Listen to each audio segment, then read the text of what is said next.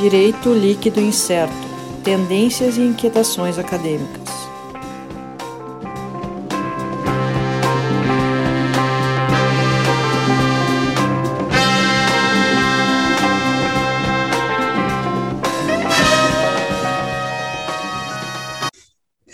Olá, pessoal. Então, estamos começando aqui mais um episódio do DLI Podcast Direito Líquido Incerto. Estou aqui eu, Sandro Moraes, comigo abaixo aqui na minha telinha do Zoom, Sérgio Gilé. Olá a todos e a todas. Sim, eu roubei a fala do Alisson. E ao meu lado, na telinha do Zoom, Alisson dos Santos Capelari. Olá, olá, olá. Pronto, rolou então, troca-troca. Então estamos de volta aqui, acho que vai ser, deve ser o primeiro episódio que vai ao ar, depois do nosso do, do nosso retiro sabático dos últimos dois ou três meses, uh, terminando, finalizando nossas teses doutorais. Então, por é esse motivo, ou não, por esse motivo tivemos algumas dificuldades em fazer essa reunião, fazer essa gravação e levar nosso conteúdo jurídico de qualidade para os ouvintes. Saiu ali, saiu o quê? Duas ediçõezinhas de doses, né? Acho que foi isso agora nas últimas semanas. Estamos eh, voltando. Já temos, já temos, uh, já, essa foi eh, essa que a gente está introduzindo aqui, na verdade foi a nossa segunda gravação, mas vai ser o primeiro que vai ser postado, né? Mas antes da gente falar sobre, sobre o episódio, a gente vai fazer nossos, nossos avisos, nossos reclames, né? Uh, lembrar para o pessoal seguir lá no arroba DLI Podcast no Twitter e Instagram. Nosso site, dlpodcast.net.br, com lista quase completa dos episódios, episódios tradicionais, episódios de doses, todos com um link direto. Também, para quem preferir, acessa lá no youtube.com.br dlpodcast, com um detalhezinho pessoal do YouTube, uh, nós temos o nosso, nosso spin-off de doses, né? Uh, nossos programas mais curtos que não são postados no YouTube. Então, dá uma olhadinha também no site, dá uma olhadinha no seu na sua ferramenta de áudio preferida, Deezer, Spotify, Google Podcasts, Apple Podcasts, sei lá quais os outros possíveis, imagináveis, qualquer um. Na pior das hipóteses, tu vai lá no site mesmo e acha. Não é por falta de local que vai deixar de nos ouvir, de nos acompanhar. Isso é uma ameaça. E temos aqui registrar nosso apoio, o, o apoio que a gente do Love Cookies, tortas e torta cookie artesanal, né? Uh, segue lá no Instagram love.cookies, se delicia vis, visualizando aquelas aquelas tortas cookies de Nutella com cobertura com MM, né? E se você estiver em Porto Alegre, você pode se deliciar diretamente com elas, pedindo, fazendo pedido na tela entrega lá, atendimento em Porto Alegre. Se você não está em Porto Alegre, uma pena, vai ficar só, na, só no visual mesmo.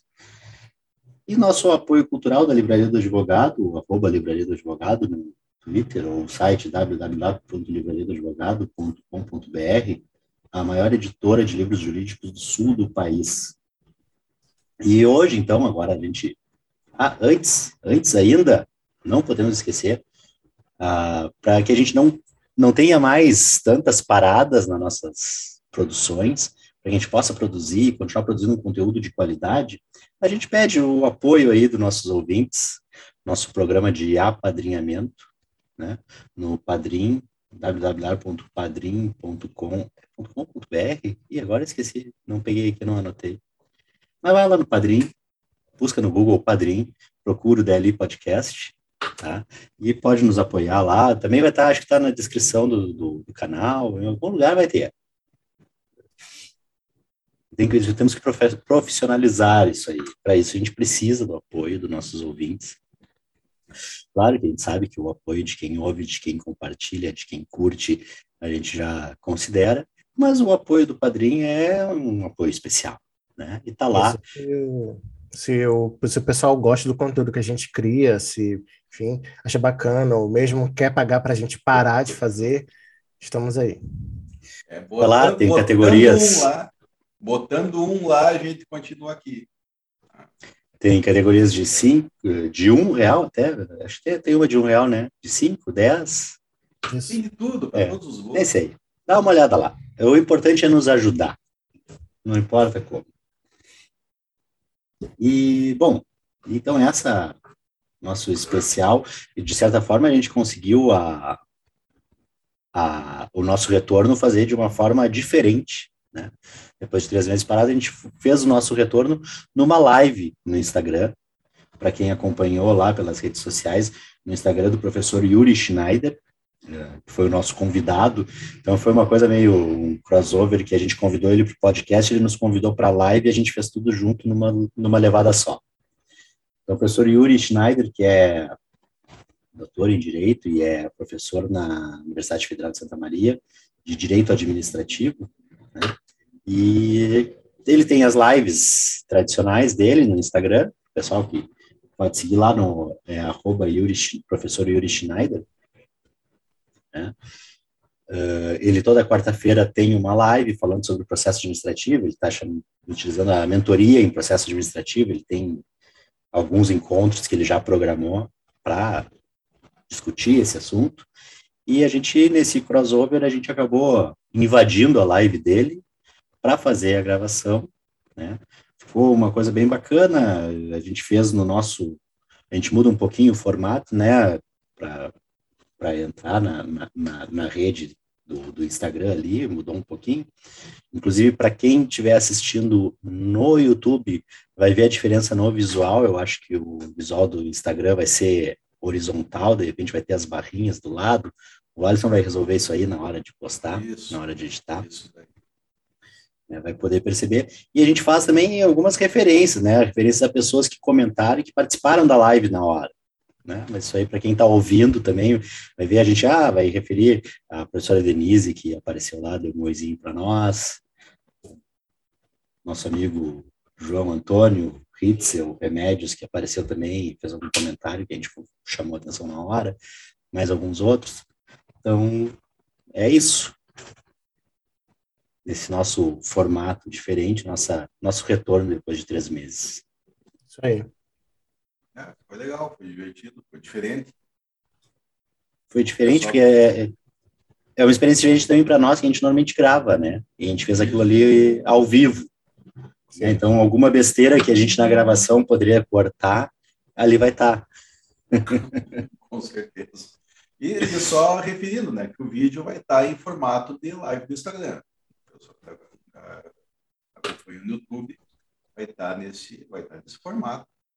Mas o nosso podcast é podcast, o espírito é de áudio e vai estar, esse vai estar 100% normal. Então, vamos lá, vamos acompanhar. Então, agora vai entrar nossa vinheta. E quando voltar, a gente está com um formato um pouquinho diferente de tela. Isso aí. É isso aí. Valeu, pessoal. É. Valeu, até mais.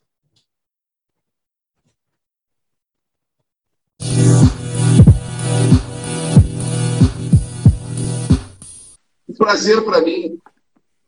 Porque hoje, na verdade, a live quem está fazendo sou eu, no meu Instagram, mas na verdade eu sou convidado da minha live hoje. É? Eu sou É o convidado da live, tá ótimo. do dele podcast. E aí eles resolvemos fazer para que possa depois ficar gravado, né? Resolvemos fazer essa nossa live de hoje, essa uma hora de papo que nós temos aqui, através do meu Instagram, porque depois eles têm acesso à gravação e eles podem também trabalhar em cima do vídeo, em cima da voz. Acho que eles conseguem, Bom. são experts da informática. Sérgio Alisson. Mais ou A, menos. a, a, parada, é- a parada é a seguinte: nós, estamos, nós vamos fazer um grande crossover ali da, da live do professor Yuri com o DL Podcast. né? Também. A- As duas formas diferentes, vamos cruzar elas aqui, fazer um. ó, e o, e o o Remédios aqui, tá na escuta do choque de cultura jurídico. Boa, boa. Vamos lá. Achou que não ia ter live? Achou errado. Tem. errado, otário. Vamos lá. Mas, uh, então, para esclarecer, para o pessoal que é o, o, que acompanha o professor Yuri na, nas suas lives, nas suas postagens no Instagram, uh, a gente tem o nosso trabalho DLI Podcast, eu, Sandro Moraes, o Alisson Capelari, o Sérgio Gillet, que está na, na conta do DLI Podcast. Uh, o pessoal pode seguir lá o arroba DLI Podcast no Instagram, pode conhecer no Spotify e no YouTube, youtube.com.br DLI Podcast. Tem nossos episódios todos, no Spotify também, nas outras plataformas de áudio. Um formato um pouquinho diferente do que a gente faz normalmente, uh, uh, do, ou do que o professor Yuri faz nas lives. Né? Então hoje a gente faz uma adaptaçãozinha aqui para conseguir uh, juntar esse. Essa é a nossa ideia do, do, do podcast, do DL Podcast, que a gente sempre teve uma ideia de divulgar, fazer um, levar um assunto jurídico, um assunto às vezes, muitas vezes acadêmico, de uma forma mais tranquila, mais soft, né? Tem aquele peso tão grande de, da, da pesquisa acadêmica, né? Às vezes aquela, uh, toda aquela burocracia e aquelas coisas mais, como eu direi, uh, técnicas de metodologia, de pesquisa e tal. A gente faz uma coisa mais suave, mais leve. E aí hoje a gente faz esse crossover aqui com a live do professor Yuri, para a gente falar um tema que a gente até hoje não falou no podcast. Né? Uhum. Nosso podcast a gente nunca passou pelo processo administrativo. E o professor Yuri é o, um grande nome de, no assunto, vem nos, nos trazer a, as inquietações do professor Yuri, né? Uh, que ele tem na experiência dele no processo administrativo, para a gente debater aqui. Lembrando aí, pessoal, então, uh, além da live do professor Yuri, o pessoal que está ouvindo o podcast, pode seguir lá o professor Yuri Schneider no Instagram, vai ter acesso a essa live, as outras anteriores dele, as posteriores. Está fazendo um trabalho bem bacana de mentoria em processo administrativo, com bastante detalhamento, bastante aprofundamento nos seus vídeos no Instagram. Yuri, como é que tá? O que, que tu pode nos falar aí para introduzir esse assunto de processo administrativo para o pessoal do DLI Podcast. Eu posso começar Seja bem-vindo à sua live, professor Yuri. Eu posso começar dizendo que você acaba de esquecer de fazer né, o momento patrocínio. Os apoiadores, tu esqueceu de falar dos teus apoiadores. Ah, pois é. A gente tem um. Cadê o roteiro, Sandro?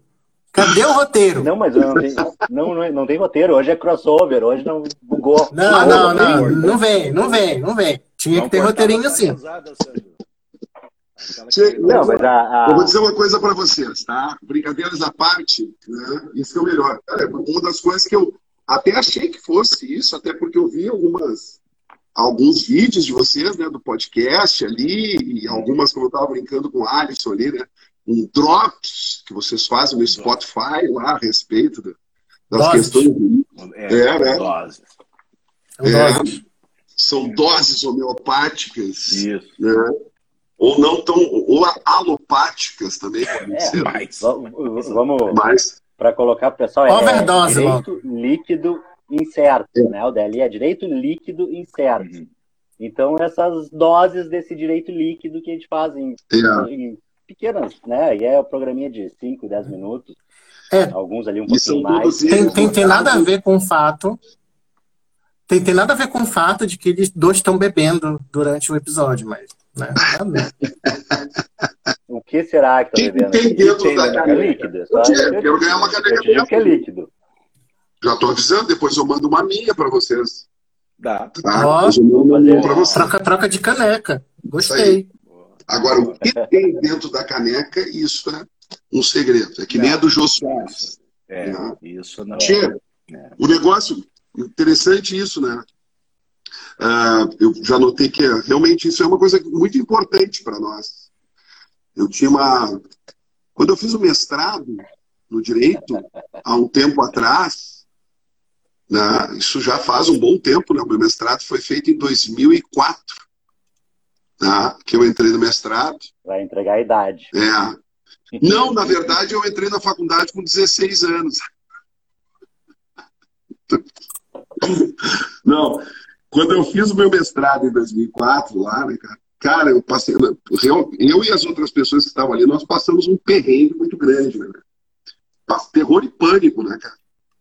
Tu entra dentro do local onde tem muita gente que já está em linha de pesquisa há um tempão e tu, tu tava em outro lugar, assim, tu resolveu fazer o mestrado porque tu tinha outros objetivos de vida. E aí uma das coisas, né, cara, que tu vê dentro da academia, quando tu entra nos corredores acadêmicos, é aquela, é, é aquela, aquela rocha, né, de tu não poder malear, tu não poder tratar a coisa um pouco mais. Tu espera o grande professor na sala de aula fazer a piada para que tu possa relaxar e para que tu possa né, fazer o negócio. Porque, porque isso, isso é uma falta muito grande, isso aí que vocês estão fazendo, né, o podcast do jeito que vocês estão fazendo. Isso é maravilhoso, cara. Isso aí tem que correr Brasil, tem que correr até para fora do Brasil. Vocês têm que botar legenda em espanhol, deixar correr aqui o Uruguai. Né? Deixa, deixa eu colocar um, uma, uma, observação. Tinha, temos, segundo as estatísticas do Spotify, ouvintes uh, nos Estados Unidos, em Cabo Verde. Olha aí. Uh, já teve também um no Paquistão, alguma coisa assim também. Já teve, Não, apareceu vai. lá na estatística Sim. do Spotify. Alguns aparecem por acidente. Alguns aparecem por acidente, mas tem outros que não. Cabo Verde os, os cabo-verdianos. Né? Cabo Verde, tudo bem, tudo é, bem. É, é, é português, né? Você fala português. Angola, né? Pode acontecer. É. Mas, cara, tem que colocar, tem que colocar um, sei lá, nem que seja aquela legenda embaixo em espanhol ali, quando vocês verem, vocês vão estar falando então, né? os nossos queridos colegas juristas da América Latina. Mas, muito obrigado pelo convite. Antes de tudo, né? obrigado pelo convite. Porque é, é sempre muito bom conversar com pessoas que têm né, uma, uma certa, um certo refinamento é, até mesmo quando se faz aí uma, uma fala do direito menos mais informal, mais solta, né? mas a gente nota ainda o refinamento do estudo, né? o refinamento da intelectualidade, daquilo dentro da, da parte jurídica, que eu acho muito, muito interessante. Hum já tinha me sentido muito invadecido já da, do convite do Sandro um tempo e digo para vocês agora que me sinto mais, porque me sinto mais tranquilo agora em poder falar com vocês o, sobre esta matéria que para mim é muito cara, né? E, e que muitas, muitas vezes a gente tenta colocar num nível assim não muito fora de um sofisticamento é, intelectual também. Né? Então, de vez em quando, enche um pouco o saco. Né? A verdade é essa. Enche um pouco o saco e a gente quer falar alguma coisa na, na linguagem mais né, coloquial, né? enfim. Então, veja lá. Como eu havia falado ali no início, né, trabalho com direito administrativo há mais de 20 anos. Sou formado há 21 anos, mas eu trabalho com direito administrativo há mais de 20 anos mais de 20 anos. Até porque, acredito que vocês, todos aqui que estão comigo, não jogam fora um momento de estágio que vocês tiveram na vida. E principalmente no, na, na, minha época, né? Tô lá, olha aí, ó, já temos uma uma fã de vocês. Abraço a todos, passei ah, é. parabéns pelo sucesso. É a, é a Denise Pincato, Inacreditável, que saudade desta professora.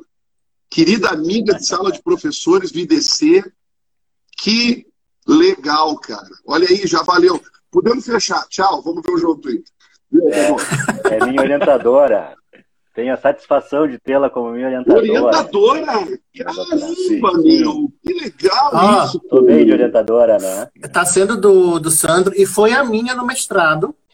Que legal! E é, e é assim, a pessoa assim, que deu assim, pontapé para a gente iniciar essa, essa presepada aqui, que é o Delírio Podcast. Foi, foi na disciplina, legal, disciplina dela. Só que se, tá, se tiver algum problema, não é culpa dela, é culpa nossa. É. não, tá, Ela deu a ideia, a gente só fez distorcer. É. Que legal, Ah, tá louco, muito legal. Mas então, é, não se coloca fora, né? tempo de estágio não se coloca fora, principalmente quando, acredito que vocês também pegaram isso, na época que o estágio era um trabalho, né, cara? Trabalho, trabalho mesmo, trabalho em termos assim de, de, é, da, da carga horária. A carga horária era oito horas. Eram oito horas de estágio. Ou tu pegava meio turno, ou tu pegava turno integral. E eu Tem sempre férias. peguei turno integral na minha vida. Oito horas. Tanto é verdade que o meu direito era diurno, né? e eu sempre estava no ouvido do coordenador. Troca, me dá autorização, porque eu tenho que fazer as cadeiras de noite. Tem que pagar a faculdade, cara. Né? E aí foi, sendo bem objetivo nesse ponto também, eu não vim aqui para contar a história da minha vida, mas para vocês entenderem o porquê disso, né? Por que que o cara enlouqueceu e foi por dia. Cara, comecei na Procuradoria Geral do Estado, passei três anos na Procuradoria Geral do Estado. Eu saí, entrei lá em 93 e saí em 97, final, no meio do ano de 97. Foram três anos. Três anos trabalhando numa Procuradoria de Domínio Público. Procuradoria de Domínio Público Estadual, que era direito administrativo na veia. Né? Bom, aí, tá, aí que está o negócio. Né? O processo administrativo, ele tem isso, né? Ele tem uma coisa, tem uma, as pessoas têm um ranço e tem até um preconceito com ele. E o preconceito é um preconceito grande dizer assim, ó, ele é um processo é mais fácil. Ele é um processo não Deixa eu até te colocar uma coisa, Yuri. Hã? Dentro dessa linha do ranço, ah, eu, como advogado, atuo no direito previdenciário. Tenho pavor do administrativo. Pois é. Só para o judicial. É. Por mim, faria só o judicial. Pois é. E aí todo e aí tem esse negócio, né? ah, é o mais fácil, não sei o quê. E, e aí já tem uma, uma série de coisas. né? E aí até por ser o que praticamente ninguém quer trabalhar, né? É, acaba caindo para o estagiário. Sim. Acaba caindo para o estagiário, cara. Né? Isso mesmo. Só que. é, e aí acaba realmente que eu, teve vezes da minha vida que. é, claro que eu participava, quando eu estava na, na PGE, eu participava ali anotando as questões, né? algumas questões do lado da comissão, porque eu estava do lado do, do lado do Estado. Mas depois, mais adiante, lá no final da minha faculdade, quando eu trabalhei num sindicato, Aí o sindicato, eu estava de estagiário no sindicato dos municipários de Porto Alegre. Tu imagina a quantidade de gente. Né? E aí eu, eu tinha ali uma advogada que trabalhava muito com ações anulatórias de ato administrativo e, ações, e mandados de segurança, né? Mas trabalhava muito no direito administrativo nessa parte envolvendo o PAD, a sindicância, e aí eu notei, e isso era uma coisa que eu sempre levei muito a sério, notei que o PAD ele era muito maltratado. A sindicância era malta- maltratada, era mal levada. E não é ali, não teve assim, eu achei ali o meu nicho de mercado. Não. O meu nicho de mercado sempre foi o direito administrativo. Só que se é uma coisa que eu combato e muito, é de diminuir a importância do processo administrativo. As fases, o levar o processo administrativo. Por quê? Bom, antes de falar do- dos defeitos que vejo, todos os dias, há anos e anos e anos, e não sei quando isso talvez mude, mas aí briga, aí é que entra a vontade do advogado se especializar e saber como levar, pelo menos para amenizar a situação. Mas, hum, veja, grandes compromissos negativos você assume num processo judicial porque você não deu a devida importância para um processo administrativo. Isso mesmo. E é a assinatura do contrato com o teatro. Você esquecer de prestar atenção no processo administrativo. Por quê? Nós temos um grande problema no Brasil. Não sabemos se é verdade ou não, mas existem muitos juízes que berram, o poder judiciário inteiro brasileiro que berra, seja ele estadual ou federal, dizendo que a demanda de trabalho é muito grande para os magistrados.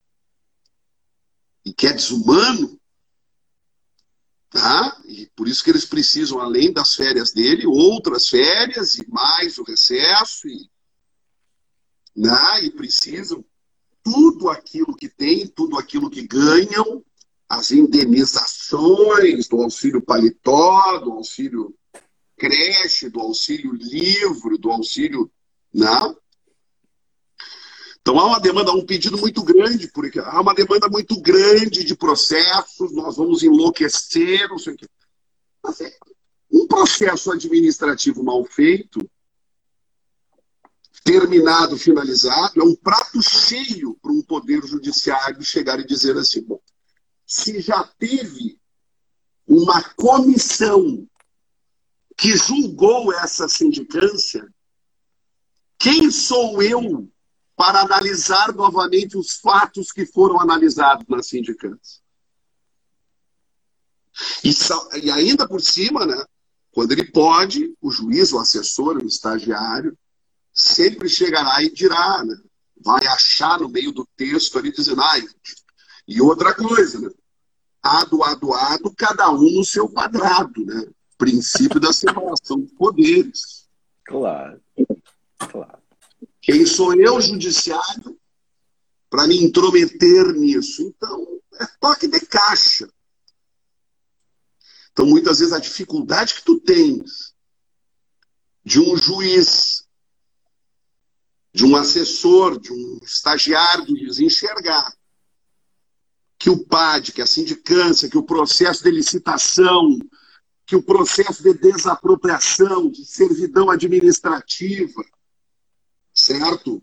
Ele foi viciado, nasceu viciado ou teve um vício que o maculou até o final, mas tu pode usar o legal design, o virtual law, tu pode usar o design tu pode usar o que tu quiser, pode desenhar. Ele não vai enxergar porque ele não quer. É e olha, já deixo aqui, já deixo aqui para vocês aí que próxima mentoria do professor Yuri, já no prelo, o legal design e o direito administrativo. Eu sei que você já deve ter feito um podcast debochando disso. Né? Mas não é sério. Não, sério, Ainda é sério. não. Ainda não É fizemos. sério. ainda não. É sério, é sério, é sério. Mas eu entendo, eu entendo, Sandro, essa ojeriza do processo administrativo. Eu entendo por parte das pessoas. Porque o processo administrativo não é levado a sério. Por quem está lá dentro e muitas vezes por quem está lá fora. E aí vira um. Me desculpe, mas é um. Tem um politicamente correto que também tem que cuidar. Não dá para falar algum- Não, pode, alguns pode. ditados, assim. Bom, na, na, na tua Ah, live, eu vou- eu vou tu manda. Depois eu o Alisson faz a edição na hora do podcast, ele pode tirar alguma coisa. Aí vira uma confusão. Tá? Aí vira uma confusão. Não. Melhor. Então, veja, Eu, vou- eu vou te dizer, a, a, a versão do, do advogado que não gosta vai dizer assim, por que, que eu vou me preocupar com isso e depois eu vou entrar na justiça e quem vai decidir é o juiz. É. tu, mas meu, aí é que tá a grande coisa, grande sacada.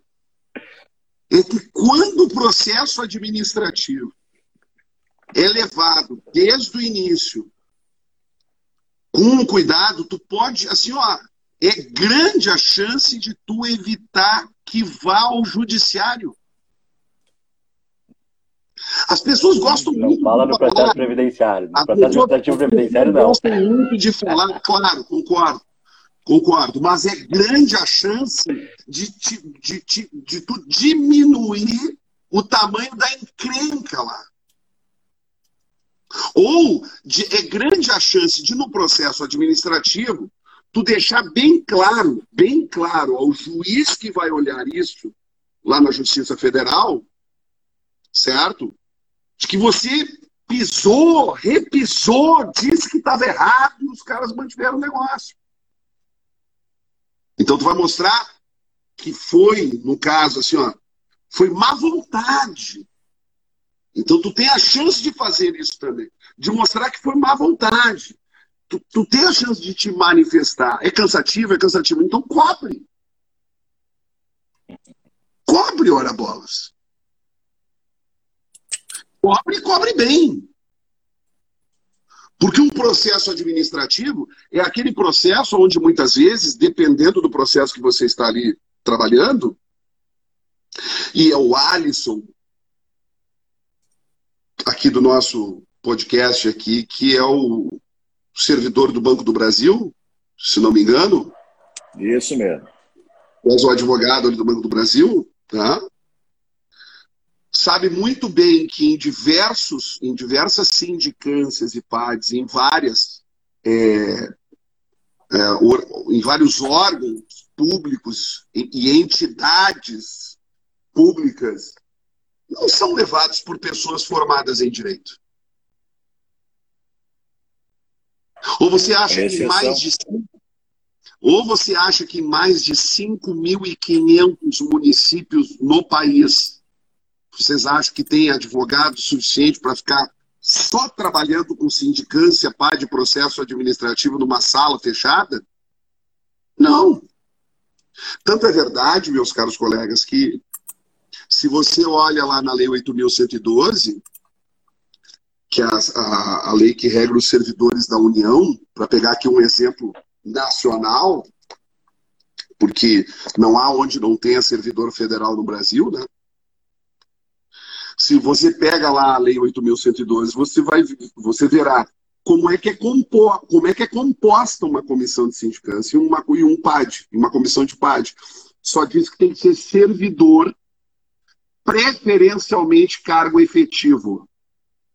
Preferencialmente cargo efetivo. Ou seja, até CC pode fazer parte de comissão. Então, aí é que está. O processo administrativo se torna mais difícil. Ele é desgastante. Desgastante porque tu tem que, além, tu, tu tem que bater de frente com pessoas, muitas vezes, não têm o menor conhecimento de direito. E aquilo ali é um processo. É um processo. E se não fosse um processo juridicamente importante, juridicamente importante. Não teriam modificado o artigo 5 inciso 55 da Constituição e colocado lá que nos processos administrativos e judiciais deverá ser realmente protegido, levado em consideração, praticado, contraditório e a ampla defesa não seria, não, não, não modificaria a Constituição brasileira, na Constituição de 88, dizendo que o devido processo legal não é só o processo judicial, é o processo administrativo também. O duplo grau de jurisdição serve também ao processo administrativo pela Constituição Federal. E mais, os processos administrativos, quando há o julgamento de alguém, o princípio, que um dos princípios que deve ser exaltado também é o princípio do juízo natural. E o processo administrativo não é um tribunal de exceção. Não deveria ser, desculpa, vou arrumar a frase, não deveria ser um tribunal de exceção. Mas o grande problema do processo administrativo brasileiro já é a sua composição. Se eu saio da minha casa hoje, dono de uma propriedade, e vou até a prefeitura da cidade onde eu moro, no balcão da prefeitura,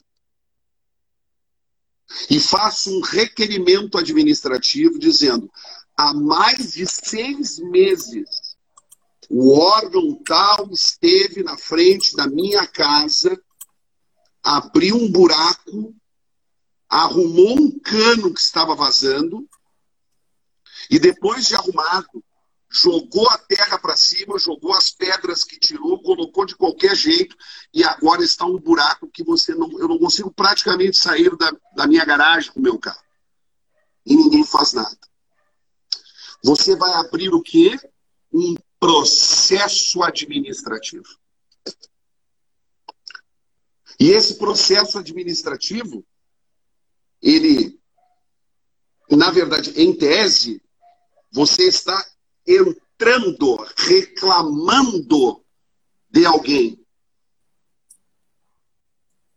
Que por coincidência é quem vai julgar o processo. Então, há uma, há, um, há uma quebra. O processo administrativo brasileiro ele é de uma das bandeiras mais antidemocráticas que existe. ele já parte do pressuposto de que aquele que litiga contra você é o que vai te julgar e o que vai te executar. E o recurso vai ser, se bobear, vai ser ele também para apreciar. Sim, é, é assim, é, é tudo ali, é tudo em casa. Salvo naqueles recursos indiretos. Salvo os recursos indiretos. Quando a lei diz que é, os processos administrativos de tal órgão ou de tal, tal entidade são os impróprios, digamos assim, recursos administrativos impróprios. Eles serão julgados lá na última instância por, um, por uma pessoa de um órgão distinto da onde ele começou. Ou por um agente de uma entidade distinta da onde ele iniciou. Por exemplo, né, é, nós temos algumas entidades da administração indireta brasileira que o recurso, o último recurso de um processo administrativo, a lei pode estar dizendo que, por exemplo, uma autarquia e a lei pode dizer lá que o último recurso é o presidente da República que vai dizer sim ou não. E o presidente da República faz parte, em termos de chefe maior da administração pública federal. Vocês lembram disso da faculdade, vocês são doutorandos, alguns né, de vocês em direitos fundamentais. Óbvio que eu estou só chovendo no molhado, mas é que tem pessoas nos assistindo aqui que talvez não lembrem disso, mas o nosso chefe, nosso presidente, ele é, ao mesmo tempo, chefe de Estado, chefe de governo, chefe das Forças Armadas e a maior autoridade da administração pública federal. Ele é chefe supremo da administração pública federal. Certo? Por isso até que aconteceu, né? Por isso que quando eu vi aquela live há um tempo atrás o então reitor da Universidade de Pelotas tocando um terror no Bolsonaro, dizendo que aqui ele não se mete, aqui quem manda somos nós, blá, e falando algumas coisas que eu, eu como administrativista, só olhava assim, ai, Ai, para, para, para. Por mais que tivesse razão. Vai com calma, vai com calma, porque tu tens uma lei que tu segue, que é a 8.112, tu tens uma outra lei que tu segue, que é a 12.772, que é a lei dos professores federais, e tu tem ainda um código de ética do servidor público federal, que é o decreto 1171. Então, calma, para abrir um PAD contra ti é isso aqui, ó. Calma. Mas ali eu, eu me lembro que o deputado federal Bibo Nunes foi para cima dele, foi numa, num programa de rádio, botou os cachorros no cara. Né? E aí é, é brabo. Tu, tu, tu escuta o deputado falando e tem algum momento que tu diz assim, é, pior que ele está certo, né? O que, que vai se fazer? Pior que está certo, né? Quando, quando, temos que concordar com o Bibo Nunes, a coisa fica É, não, vê que é, ideolo, ideologicamente né, não é nem um pouco perto daquilo que eu penso, mas do, daquilo que eu vi ele falando no rádio ali, eu vi assim, é, pior que ele tem razão. Está bem assessorado juridicamente, Bibo Nunes. Né? Mas, enfim, então assim, ó, tu nota que o processo administrativo brasileiro ele já tem esse problema dele ser um processo que ele, mesmo que tu provoque ele, a abertura do processo administrativo, né, ele vai ser levado, julgado, e aí todas as instâncias, e decidido pela parte que você está talvez litigando contra ela. É, é, é bastante complicado isso, né, de o, o, órgão julgador é, em última análise, é, é a parte. Né? É. é. É, é, difícil, e, e, claro, se a gente pensar, ah, vamos fazer uma, uma estrutura externa para esse processo, bom, então tu tem o judiciário já. É? Não, não, é, não, não seria isso. o caso. É. Aí é que está o negócio, e por isso que a coisa é complexa. Então a gente deixa por isso mesmo? Então nós vamos passar para o resto da vida simplesmente dessa maneira, ou quem sabe nós começamos a pensar uma estrutura de Estado e de administração pública? Porque, veja, os maiores, vocês podem até achar que não, mas as maiores contendas que existem, o Estado está no meio, o maior número. Ou vocês acham que o maior número de ações em... são os privados entre privados? Não. Maior número de processos o primeiro, judiciais, o... o Estado está envolvido. Eu acho que o primeiro é o INSS. Acho que o INSS deve ser o, o, grande campeão, né? Não tá aqui. Uh, depois, eu, eu, União, mas... aí depois entra os, os, bancos. Mas vamos lá, vamos comigo. é só fazer um cálculo. É aqui, ó. É conta, conta de boteco. Conta de boteco. Quantos municípios nós temos no país? Mais de 5.500. Quantos estados nós temos no país? 26. E o Distrito Federal? Distrito Federal. E mais a União, que tem servidores e agentes, agentes públicos do Chuí até o ponto mais ao norte do Brasil, que eu não sei se é o Oiapoque, porque uma vez tinha mudado, já não sei mais se é. Então, veja. É, prefeito de ditado deixa o Oiapoque, é o Chuí. Do Oiapoque é o Chuí. Né? Então, veja. Olha só. Olha a quantidade de administrações públicas no plural. Porque não é errado falar isso. Que, que não é errado falar isso? Porque do artigo 18 ao 36 da Constituição deixa bem claro que todos os entes federados têm a sua tríplice capacidade.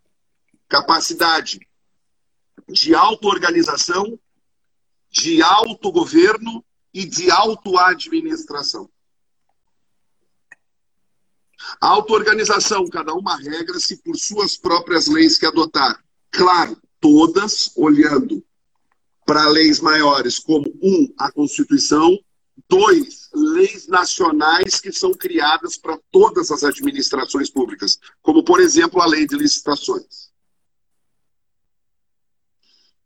Capacidade de autogoverno, está lá dizendo, todos os entes federados podem fazer a sua, o seu próprio pleito eleitoral, o seu próprio sufrágio, na época que a Constituição vai dizer, qual é a época que se faz, vão eleger os seus próprios governantes, vão ser governados pelos seus próprios governantes. Ou seja, um gestor em cada um deles. com cabeça diferente, com tudo diferente. E com toda uma máquina junto com ele, todo o staff dele. No, no caso do presidente, trocentos ministérios. No caso do governador e Distrito Federal, trocentas secretarias. O município é a mesma coisa. Tá? Beleza. E por fim, vindo das duas primeiras, capacidade de autoadministração. Ado, ado, ado, cada um no seu quadrado de novo. Então, por exemplo, aquilo que um gestor resolve fazer no município de Santa Maria, o Pozobon, aqui que é o prefeito, resolve fazer uma coisa no município de Santa Maria, o governador do estado não tem nada que se meter na gestão do Pozobon. Claro, estou dizendo dentro da legalidade, óbvio. Dentro da sua competência. É, não pode chegar e dizer assim, não, Pozobon, tu não vai recapar aquela avenida ali que tu está recapando. Eu não quero. Entenderam? E isso acontece, né? Município do lado do município não pode se meter. E outra, a lei que regra a vida de um servidor público, o estatuto, com regras de sindicância, de PAD, é uma no município de Santa Maria, é outra no município de Silveira Martins, é outra no município de Porto Alegre, onde vocês daí estão falando comigo. Claro, nenhuma delas pode entrar em rota de colisão com a Constituição Federal. Então é óbvio que não pode ter uma pena de açoite né, no estatuto aqui de servidor do, do interior do Estado. Óbvio que não pode ter. Então veja, olha a conta de boteco que eu fiz com vocês agora.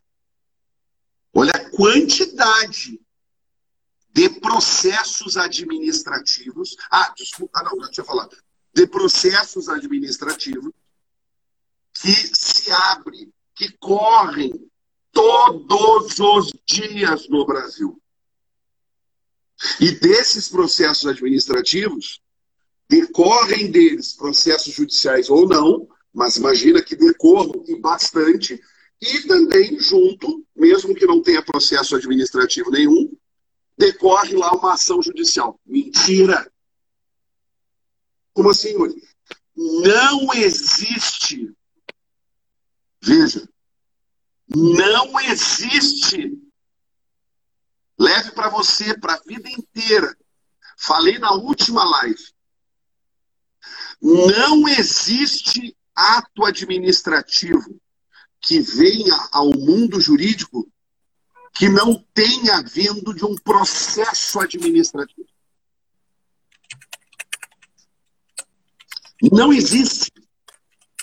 E eu tenho do meu lado aqui os fantasmas e tenho também do meu lado a imagem metafórica, porque uns morreram e outros não, por isso que é uma imagem que eu faço contigo, metafórica aqui, de administrativistas vivos e de renome que estão do meu lado e que sustentam isso que eu estou falando para você. Com exceção daquele que era vendido para os militares lá, que chamava Eli Lopes Meireles. Era, era o, o, quando eu fiz a faculdade ainda era o grande nome. Sim, ainda é. Ele ainda assombra os corredores acadêmicos. né? Ainda assombra. E ainda também é muito requisitado nas bancas de concurso público uhum. no Brasil. Vou, vou ter que revisitar, revisar algumas, algumas citações que eu já fiz na vida, pelo visto. É. é ele. Por ele, força ele dessa frase do vendido para os militares. É.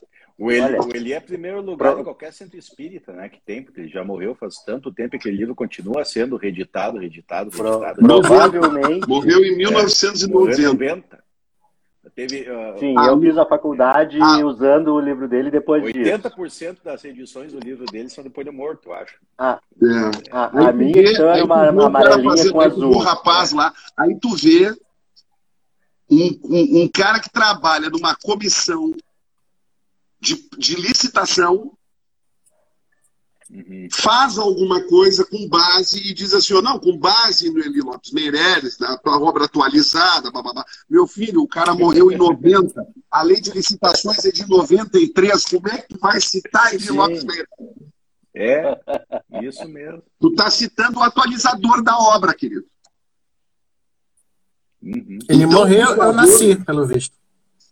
Então, é, por favor, aí, né, exalte aqueles que estão vivos, estão suando a gravata, babando na gravata ali, trabalhando todos os dias, como, por exemplo, né, a não, não tão jovem, mas ainda muito experiente, né, e ainda muito requisitada, Maria Silvia Granella de Pietro. O, o, muito, e aí eu confesso, sou fã dele, de carteirinha, eu sei que muita gente vai me, vai me, vai me crucificar por causa disso, né, por ele ser um cara muito de esquerda, né? Celso Antônio Bandeira de Mello, para mim, o homem que faz direito Sim. administrativo nesse país, o cara, ele faz o direito administrativo desse país. Mas outros mais jovens, não tão jovens assim, no sentido da idade, mas mais jovens do que esses que eu falei, como o ilustríssimo Marçal Justen Filho, uhum. que merece a Ferrari que anda e a casa que mora em Miami. Deve ser vizinho do Faustão, né? Última vez que eu fiquei sabendo. O paranaense, se não momento, momento coluna de fofocas no nosso, no podcast. Não sei se ele nasceu no Paraná, né? né? Mas veja, então, então vocês notem assim, ó, que é uma coisa. Então, ó, só tentando. Vocês me ajudem, me ajudem no horário aí, cara. Me ajudem no horário aí, porque o Sandro Moraes ele tem jogo do Inter. Eu não posso fazer essa sacanagem com o Sandro. Vou lá, devidamente vacinado para ir para o estádio. Depois tá caindo uma água aqui, cara. Tá caindo uma água nesse exato momento. Tá caindo um mundo aqui em Santa Maria, velho. Né? Que sorte que tu tem que tu vai ver um jogo não abaixo de chuva. Se fosse aqui. Mas assim, ó, vou retomar aquilo que eu falei, porque é muito importante. Não existe ato administrativo feito pela administração que não venha de um processo administrativo. Não existe. E o único que dizia que não, até tem, tem alguns lá que não tem processo, são atos de mera gestão, não sei o quê, era o Eli. Uhum. Não existe. E esse, assim, ó, esses atos, então, assim, se houver, deixa eu, deixa eu te interromper, claro, claro. se houver um ato, então, administrativo sem a base do processo, significa que não é válido. Porque, exatamente. Porque, na verdade, o ato administrativo ele tem que ter pelo menos uma formalidade, que é o requisito forma. E a forma aí que eu ia falar agora. O processo. Tu não pode pensar que o processo. Vou fazer de conta que o meu notebook aqui ó, é um processo. Ó. Ah, é um calhamaço. Vou abrir o meu notebook aqui agora. Ah, é um calhamaço, eu folheio várias. Não, pelo amor de Deus, né, gente? Processo. A palavra processo, tem um processualista aqui, tem um aqui que está fazendo processo civil aí no doutorado, que é o Sérgio. Não é verdade, Sérgio? Me, me, me, me, corrija. Processo vem do latim da palavra procedere. Andar para frente significa. Exatamente. Então, então, na verdade, Tanto que... se não for um chefe de um setor e alguém chega para mim e diz assim, ó, Sandro Moraes é, abriu uma vaga, eles estão precisando de gente no INSS lá, técnico do INSS, já que o, o Sandro trabalha com isso. Estão precisando um cara lá em Uruguaiana, e digamos que o Sandro seja funcionário concursado, certo? Fica sabendo, o Yuri fica sabendo, é chefe de setor, fica sabendo lá que estão é, precisando de mão de obra, tá, a demanda está muito grande, né? Aí o Yuri simplesmente chega uma hora dizendo assim, resolve.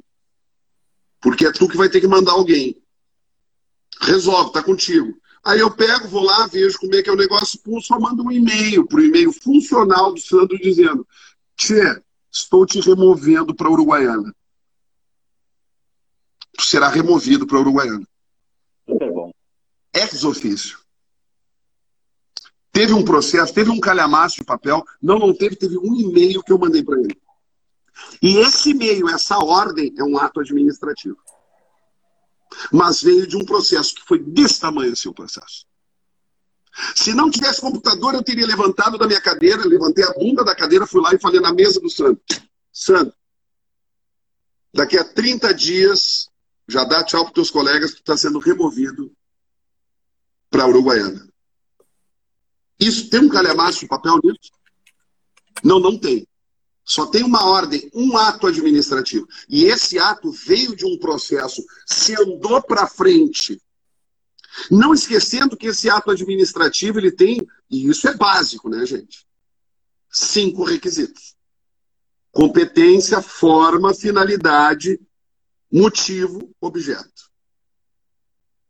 E aí, quando a gente fala e quando a gente lembra que não existe ato administrativo que venha ao mundo jurídico sem que tenha vindo de um processo, tu consegue confundir isso que eu falei agora, confundir no sentido não de fazer uma confusão e não entender nada, mas no sentido de entender o porquê que todo ato administrativo tem cinco ossos no seu esqueleto. Quais são eles? O que eu acabei de falar: competência, forma, finalidade, motivo, objeto. E qual foi a forma dele? A forma dele foi eu levantar minha bunda da cadeira e ir lá no Sandro e falar: você está removido. Tá, mas para por aí? Não, esse processo ele pode seguir à frente. Por quê? Porque Sandro, pé da vida, pé da cara. Vai assim, vai começar, vai começar baixinho. Vai chegar lá e vai fazer um pedido de reconsideração. Que, diga-se de passagem, coisas do processo administrativo. Olha só, cara, como é complexo o negócio. E não é qualquer um que trabalha com isso mesmo. São aqueles loucos que resolveram se debruçar na teoria geral dos atos administrativos, na teoria geral dos processos administrativos e viram que a coisa é, é ruim, é feia. Aí o Sandro vai entrar com um pedido de reconsideração,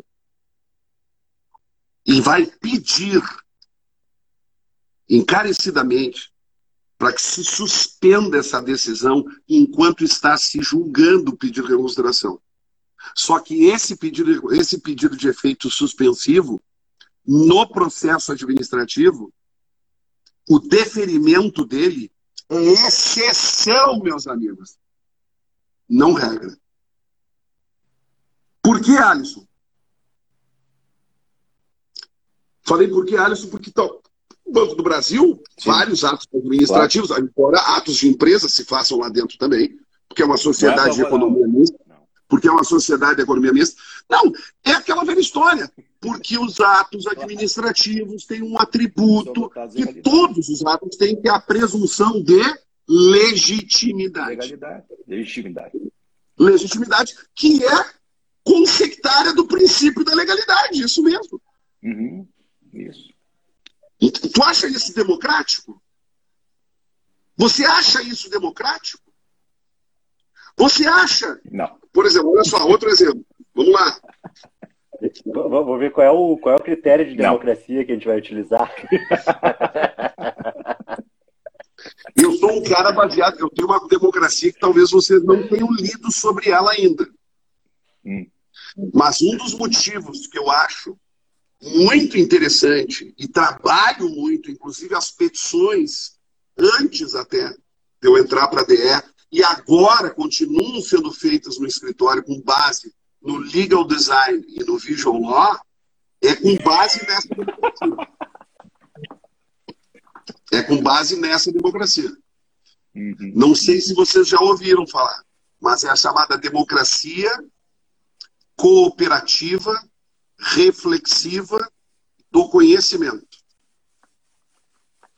Trabalhada por um filósofo, filósofo norte-americano chamado John Dewey, na década de 20, que quem trabalha muito com ele, por isso que talvez nós do direito não tenhamos muita ligação com ele, mas quem trabalha muito com John Dewey é o pessoal da pedagogia, então, se tu for ali, se vocês estão lá na PUC, um dia vocês saírem caminhando do prédio do direito e forem lá no, no, no curso de mestrado e doutorado da pedagogia da PUC, que é nível 7 na CAPES, deixa eu lembrar para vocês, nível 7 CAPES, CAPES nível 7, vocês vão ver que vai ter alguém que já trabalhou em algum mestrado ou doutorado de pedagogia do ensino superior ou não, com John Dewey.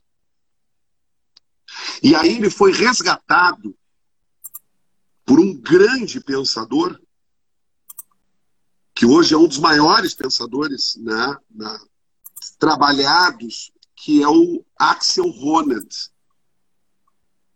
que é o sucessor do Jürgen Habermas e que trabalha com tem um livro aqui no Brasil que ficou mais conhecido dele, A Luta por Reconhecimento, a gramática moral, né, da luta por reconhecimento. Fica aí a dica, né? Axel Rose. E ele lembra ali do John Daly. Não é, não é o Axel Rose, viu? Não é o Axel Rose. Só me apareceu o Axel Rose. Parece é, que ele é, trabalhou é, muito com Martin Heidegger. E não é Martin Heineken, é Heidegger. Hein? Não vamos fazer a confusão. As coisas mais fáceis é Heineken, Heineken, né? Não, assim, não querendo entrar muito nessa parada e até para não perder o foco né, do podcast do, da ideia de ser um pouco menos né, formal, mas já que vocês falaram, veja, é, eu falei que não é não é nada democrático, eu quis te dar um outro exemplo. Há um tempo atrás, um pouco antes da Copa do Mundo, eu ainda, daquela Copa do Mundo, onde estavam fazendo todos os estádios, iriam se fazer todos os estádios, iriam se modificar. A Copa do Mundo do Brasil, óbvio. Só teve uma agora da nossa época. Né? Só teve uma. Né? Eu recebi uma carta na minha casa, eu morava aí no meu apartamento, meu primeiro apartamento que eu comprei na minha vida, no Menino Deus, perto ali da Femargues, bem pertinho da Femargues ali. E eu recebi uma carta da prefeitura dizendo que a calçada do meu prédio, do prédio que eu morava, no caso, estava irregular e que essa calçada deveria ser arrumada num prazo, iniciado a obra no prazo e avisado num prazo de 30 dias, porque senão seria cobrada uma multa de mim em cima do meu CPF. Só que, veja, tinha eu e mais 20 apartamentos, talvez, ou 19 apartamentos no prédio. E aí eu até fiquei meio mas como isso, né, cara? Aí eu me dirigi, e se não me engano, a multa era numa unidade de valor lá, que eu não me lembro agora qual era. Não me lembro mesmo. Se era, não era o FIR, não sei.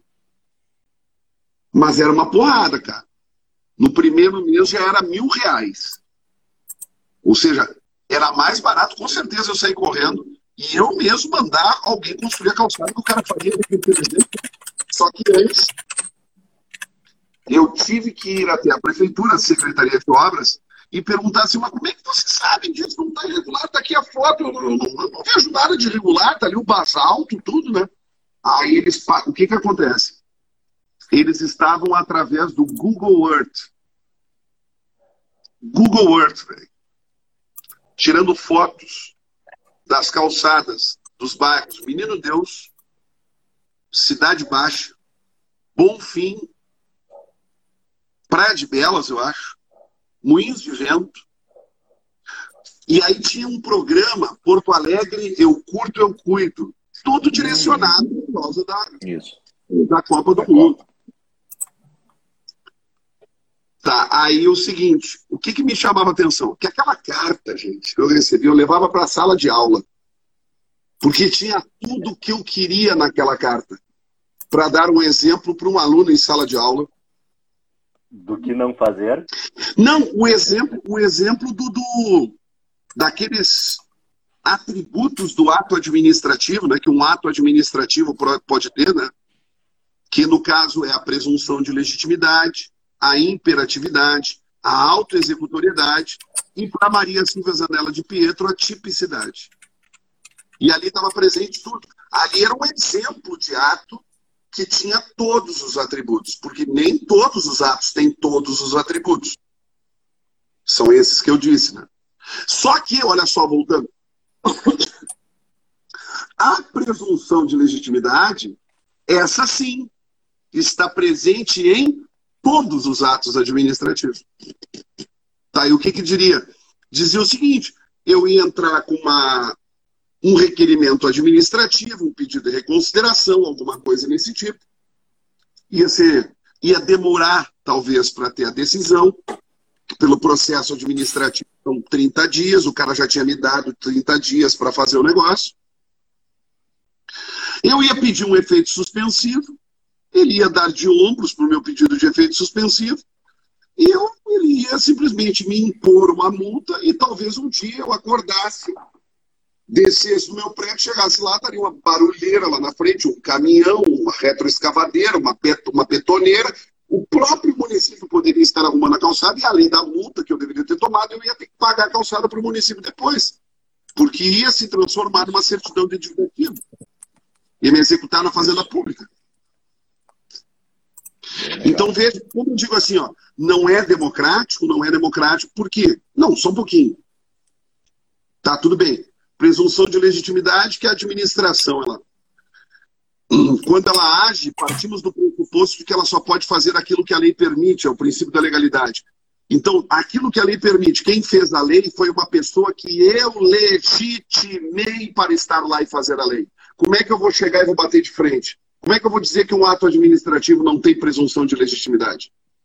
Se fui eu que legitimei a pessoa para fazer a lei, democraticamente falando. Só que que democracia se usou?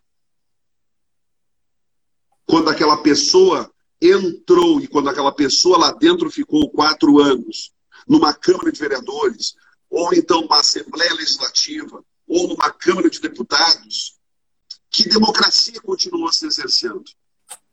A democracia representativa, que é aquela que só lembra que você existe de quatro em quatro anos? A participativa, que é uma que tem lá as suas dúvidas, né? Temos suas dúvidas realmente se ela alcança a todos. Ou aí vem aquela, né, que eu contei para vocês, que é a democracia que eu acho, é uma coisa que eu acho, não estou dizendo que tem que ser usado. Estou dando mais um modelo de democracia, só isso. Que é a democracia cooperativa, reflexiva do conhecimento. Que vocês vão ter que ler, porque eu não vou explicar para vocês agora, Fique.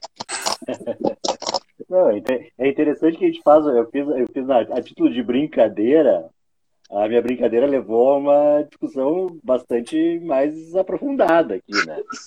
É, Pega lá, pega lá, pega lá, pra... pega lá, vai lá, procura no, procura, procura no Dr. Google, procura, não é para ler, quer dizer, vai ter muita coisa boa para ler lá também, tem muita coisa boa no, no, Google, cara. Tem muita coisa assim, tu vai lá no Google Academics lá, tu lê muita coisa boa, cara, né? Tu vê Sim. artigos lá de revista A1, A2, muito bons, né? Mas eu tô dizendo assim, ó, procura onde tu encontra essa ideia da, da, democracia cooperativa, reflexiva do John Dale e do, e do Axel Honneth é bem legal, cara. Vale muito a pena. Vale muito a pena. Aliás, a minha, tese, minha tese de doutorado foi com base nisso, né? Sandro, Alisson e Sérgio. A minha tese de doutorado foi né? Eu falei sobre agências reguladoras e democracia. Um novo modelo de democracia para efetivar ou para tornar democráticas a, a, a, os atos das agências reguladoras. E aí eu botei um novo modelo de é. democracia, então por isso que ela foi inédita. Então, a ideia da, das agências reguladoras. Agências reguladoras e democracia, problema... dois pontos. É. O modelo de democracia cooperativa reflexiva do conhecimento para sustentar a efetividade e, o seu, e a democracia dos seus atos, das suas decisões. A grosso modo, eu falei que a agência reguladora ela não serve para nada do jeito que está, foi antidemocrática do jeito que foi criada e continua sendo antidemocrática do jeito que, que, que age até hoje, que não tem participação de ninguém. Ah, mas tem é, No primeiro momento, sem, sem ter lido a tese, no primeiro momento, é inglês, concordo. Sim. Bom, Yuri, tu, tu, falou para a gente cuidar o tempo, eu não sei como é que, que, que o Sérgio ia falar alguma coisa, Sérgio. Não, eu só ia uh, perguntar aqui, uh, que eu achei um livro aqui do John Dewey, Democracia Cooperativa, Escritos Políticos Escolhidos de John Dewey, pela de PUC. Eu acho que eu tenho esse livro. Excelente, conheço. pois é. Vou dar um. Agora eu vou. Agora eu vou ter que citar, né? Ele tem, ele tem um outro muito legal. La Opinião Pública, em espanhol. Uhum. E seus problemas. tá certo. É, é. Olha, deve ser bacana isso aí, tu pegar e ler em tempos de, de internet, redes sociais, discutir a opinião pública e os problemas. Tu vai entender, vocês vão entender muito legal isso é. Vocês vão entender muito. A primeira leitura que tu faz do John Dewey é, é tu vai entender demais o porquê que os pedagogos, os pedagogos trabalham muito com ele. Porque, na verdade, ele fala que só existe democracia quando realmente o interlocutor entende o que tu estás falando nas limitações do conhecimento dele. Então não adianta tu pegar e fazer uma audiência pública de uma agência reguladora às três da tarde de uma quarta-feira no Hotel Sheraton em Porto Alegre, dizendo que é aberto ao público para lá e discutir o agrotóxico no alface, que famílias agora, pequenos agricultores, vão ter que utilizar porque senão o Banco do Brasil não dá mais financiamento para ele, se não comprar a semente transgênica e o agrotóxico, aquele fulano de tal, que já foi proibido em 300 países, mas no Brasil o Roundup uhum. ainda é vendido, porque tinha que ter uma lixeira, uma latrina, que tinham que colocar essa merda aí e botar no Brasil. Monsanto Vibes, isso daí. Exatamente. Monsanto. É verdade, Bayer, Monsanto. É? Isso aí, isso aí. Tá? Então, assim, ó, aí ele vai dizer o seguinte, assim, ó, não adianta tu ir lá dourar a pílula, né, dizendo que vai ser muito bom, que eles vão vender muito mais alface, porque a alface vai ser muito menos atacada pela lagarta tal, porque agora não adianta só explicar isso, porque o cara vai falar assim, ah, porque vocês vão vender mais, vai dar mais dinheiro. Pô, é isso que o ignorante, coitado do agricultor, que não tem nenhuma, nem, não tem, teve lá talvez o ensino fundamental, talvez o filho dele, que ele vende alface, esteja na faculdade, mas o cara não está na faculdade, não tem. Não, mas eu fui lá na reunião, eu não entendi nada, mas só sei que a gente vai ganhar mais, mulher. né? Só que daí não dá cinco anos, o cara está hospitalizado, está com um câncer no intestino só porque inalou o veneno, nem comeu. E aí a, o trabalho é claro, eu peguei como exemplo a Anvisa. O exemplo privilegiado que eu usei na minha, te, na minha tese foi a Anvisa. Mas eu poderia botar na ANTAC, eu poderia botar na ANS, eu poderia botar onde vocês quisessem. E aí, se, aí a democracia que eu utilizei foi isso, né, cara? A democracia, a gente só vai ser, o nosso, nosso, o nosso país e qualquer país do mundo só será democrático quando aqueles que direcionam né, os caminhos de um país falarem com aqueles que realmente votam na linguagem deles. Sim. Isso é democracia plena.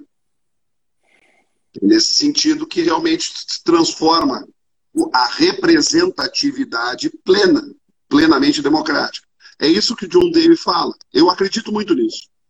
E acho que o legal design está ligado nisso, no visual law, porque tu trabalha com o usuário. Tu quer que as coisas sejam mais objetivas e não é só transformar num texto mais bonitinho, cheio de quadradinho, bolinha, não, não sei o quê. É fazer, não é só estética, Design significa estética e funcionalidade. Isso é design. Quando só tem estética, está muito mais para o lado de arte, certo? Do que design. Então aí que tá. Eu acho que é democrático também quando vai dizer que não seria muito mais democrático tu fazer uma petição com legal design no Visual Law, porque já que nós sabemos que é o estagiário que vai fazer a petição, vai ler a petição antes de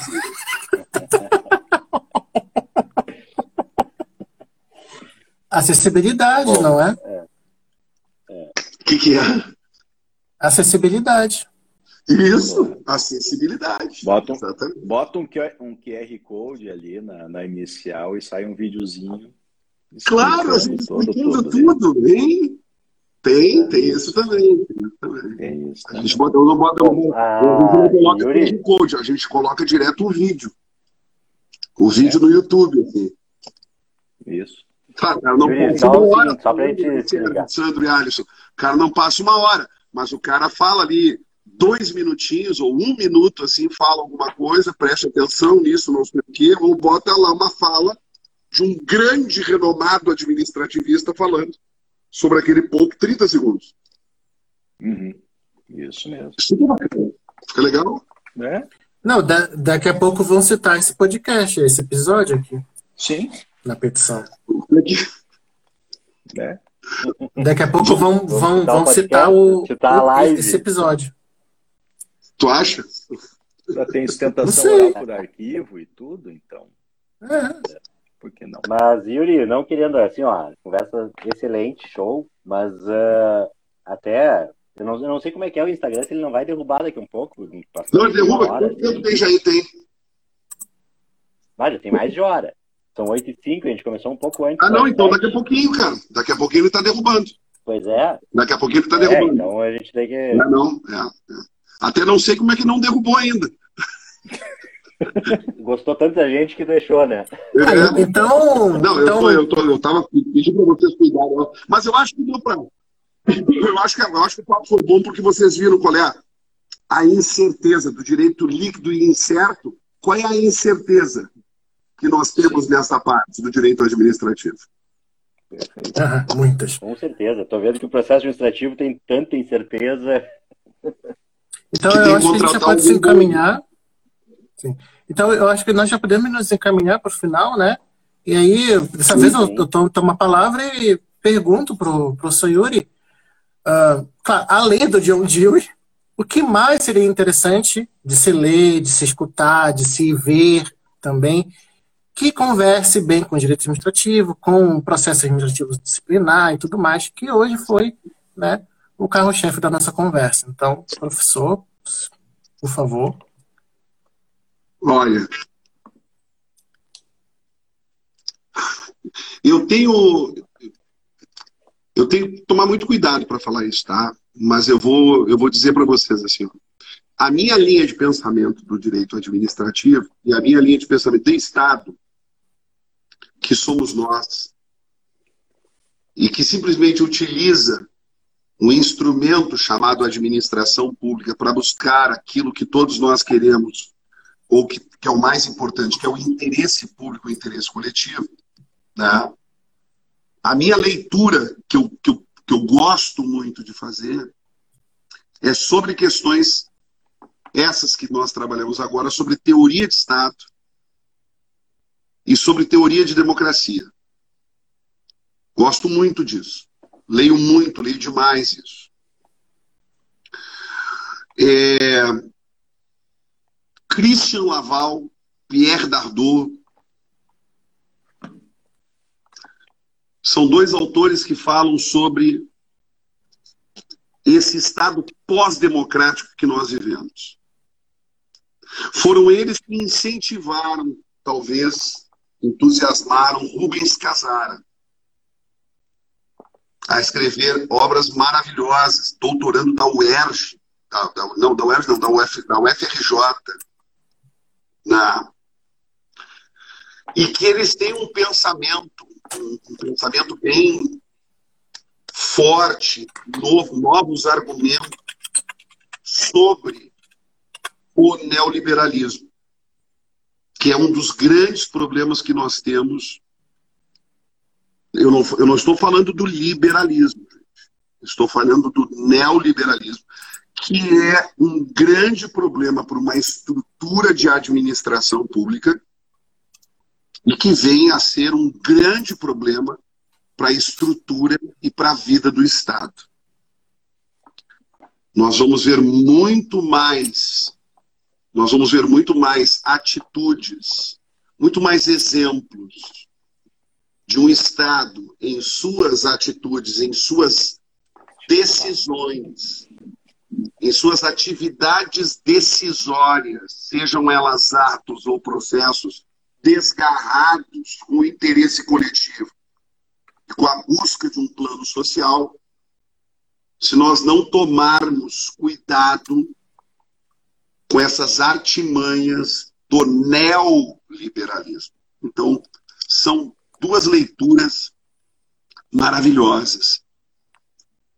Mas uma outra leitura que eu fiz faz pouco tempo atrás, e que mostra o porquê que o Brasil, na sua administração pública, tem alguns ranços horríveis e que a gente ainda vê um processo, um direito administrativo com base no Eli Lopes Meirelles, que era acordado de madrugada por um general. Tchê, deu problema aqui, o que, que a gente faz agora? Ah, tchê, faz assim, que na próxima edição eu coloco no meu livro que é assim que se faz. Certo? Então, quando a gente vê um processo administrativo engessado, arbitrário, tudo, nós também pensamos, para onde é que isso, em que momento nos perdemos? Aí vem duas outras obras de um mesmo autor, que é uma leitura deliciosa, maravilhosa. Vou dizer primeiro o autor, que é Marcos Costa. A primeira obra dele se chama A História do Brasil para quem tem pressa. A história do Brasil para quem tem pressa. Certo? E a segunda obra, parece engraçado o título, mas é muito emblemático, porque logo no início ele fala o porquê do título, se chama A Curvatura da Banana. Dois pontos. Quem tem um processo, quem tem um projeto de nação para o Brasil? São dois livros maravilhosos. O primeiro ele fala desde o descobrimento até ali, talvez o governo Lula, fala até ali, todos os porquês, o porquê que se fez. Cara, é difícil demais de saber qual é a ideologia, porque o cara lê um livro de história, um cara que tem uma teoria crítica, tu fica tentando buscar a ideologia do cara. Né? É difícil demais saber qual é a ideologia do cara. Porque horas tu pensa que ele é um baita de um liberal e tem outras horas que tu pensa que ele é um baita de um socialista. É difícil, por isso que é bom. E a curvatura da banana é quase um revisitar do primeiro livro, só que daí ele vai até Lava Jato. Certo? E aí quem tiver o interesse vai saber por que, que ele botou o nome do livro de A Curvatura da Banana. Você vai entender. Muito bom. Bom, em termos de Filmes que eu acho muito interessante a gente sempre é, revisitar algumas coisas, né? questões sociais que falam de administração pública e que nos dão medo. Né? Ah, tia, tem tanta coisa, né, cara? Tropa de Elite 1 e 2, para mim, é emblemático, né, cara? Fala de uma administração pública podre, a gente não tem muito para onde correr. É, esse documentário, agora me fugiu o nome, mas eu vi o documentário, a Democracia em Vertigem, né? Que nós tivemos também, muito legal, vale a pena. E não é muito parecido, quer dizer, é, não é muito parecido, digamos assim, o sistema de Estado, ou pelo menos o sistema de administração pública e político brasileiro. Mas eu recomendo e muito um seriado que eu vi e, olha, valeu cada minuto. Claro, ficou meio chato depois de um tempo, mas depois voltou a ficar muito bom, então matou a pau. Que é o House of Cards, né, gente? Ah. House of Cards. Que não é à toa que teve uma época que o Eduardo Cunha era presidente da Câmara dos Deputados e não sabiam se o diretor do House of Cards, o autor, tinha se inspirado no Eduardo Cunha para fazer o House, House of Cards, ou se o Eduardo Cunha se inspirava no House of Cards para ser presidente da Câmara dos Deputados. Tem muito mais, né, cara? Tem muitas outras coisas, mas eu acho que está de bom tamanho aí. Tu já tem uma. Oh. Ah, já tem uma. Ela... Eu pensei, professor, que fosse aí referenciar o filme Brasil, de 1985, que é do Terry Gilliam. Eu não vi. Eu fiz, isso, é uma, isso, isso aí é uma mácula na minha é vida. Falha. Não vi mesmo. Mas olha só, agora tu me fez lembrar. São as coisas mais antigas, né? Poxa, aqui todos os filmes que, que, que tratam com ditadura e que mostram como funcionam as coisas, né? Não, não que esse filme tu tenha comentado aí, eu não, eu não vi mesmo. Tem que Mas, ver. por exemplo, o que, o que é isso, companheiro? Né? É... Eu até tinha me lembrado de outro agora, acabei de esquecer. Não, livros, né? Brasil Nunca Mais. Isso aí eu li. Isso eu li. Né? Ah, tem um muito bom também, viu? A Revolução dos Bichos. Vale a pena, viu? vale a pena. Vale a pena. Olha... É tudo muito novo. Tu olha ali parece que assim, meu Deus, escreveram ontem isso. Escreveram ontem. Mas é isso. É ah, não, eu tenho lembrar também que vale a pena você ter na sua cabeceira para você entender um pouco de Brasil. Tá? Vale a pena. Aquilo ali é uma coisa que tu tem que toda hora estar tá folhando e vendo de novo. Casa Grande e Senzala. Sim. Sim. Gilberto Freire. Tá aqui do meu lado. É um livro bárbaro, só isso. Mas é isso. É interessante a gente fugir um pouco, ter até é, filme e literatura, que nos ajuda também a entender esse, uhum. esses modelos, né? Na, na, na, na ficção, a, a, ficção que muitas vezes é mais real do que, do que o que a gente acompanha, né? Mas, Yuri, muito bom. Uh, temos que começar a, a já aproximando, chegando para o final, porque daqui a um pouco o Instagram vai nos derrubar. Uhum. Né? A gente lembra aqui, para o pessoal que está acompanhando, que acompanha o professor Yuri, também dá uma conferida no arroba dali podcast, tá? Nosso, nosso perfil vai ter no, o link para na, na, bio, link na bio para ver nossos episódios anteriores. Tratamos de muitos assuntos jurídicos aí, para quem não conhece, está conhecendo agora, vai poder acompanhar isso. O mesmo eu digo para o pessoal que ouve o nosso podcast, quer conhecer um pouco mais, professor Yuri Schneider, no Instagram, arroba Yuri Schneider. Eu acho que é mais fácil ele dar uma olhada na nossa. Arroba na nossa professor Yuri Schneider. Professor Yuri Schneider. Pois é, porque aí tem que. Tem, o Yuri é com Y e o Schneider tem aquelas. O SCHN, aquela coisa toda. Schneider. Aquelas coisas todas dos alemães aí, da, da, da alemoada que vem pra cá, tem que acertar pra. Do, do Schmitz, do Schnaps. É, por aí. O que tem na caneca? Então agora, para terminar. Tem Schnaps aí, ó. Aí tem Schnaps. Não sei. É. Para encerrar, tinha, então, né? eu não vou. É. Deixa eu só. Para o Yuri não depois não nos cornetear, eu vou encerrar falando nossos apoios. Né? Eu não falei no começo porque a gente vai fazer a introdução, uma introdução antes, tá? Então, o nosso apoio aqui, o nosso apoio cultural da Livraria do Advogado, arroba Livraria do Advogado, a maior editora de livros jurídicos do sul do país, www.livrariadoadvogado.com.br ou arroba livraria do advogado aqui no Instagram mesmo. Pode conferir catálogo jurídico de excelente qualidade. Nosso apoio do love.cookies, Instagram arroba love.cookies, é, tortas cookies artesanais para entrega em Porto Alegre, né? O professor Yuri, quando estiver em Santa Maria, vai só olhar e dar uma babada. E quando vier a Porto Alegre, pode fazer o pedido pessoal que também fora de Porto Alegre, quando vier, vai conhecer também, pode fazer o pedido. Vou trazer para cá. E... e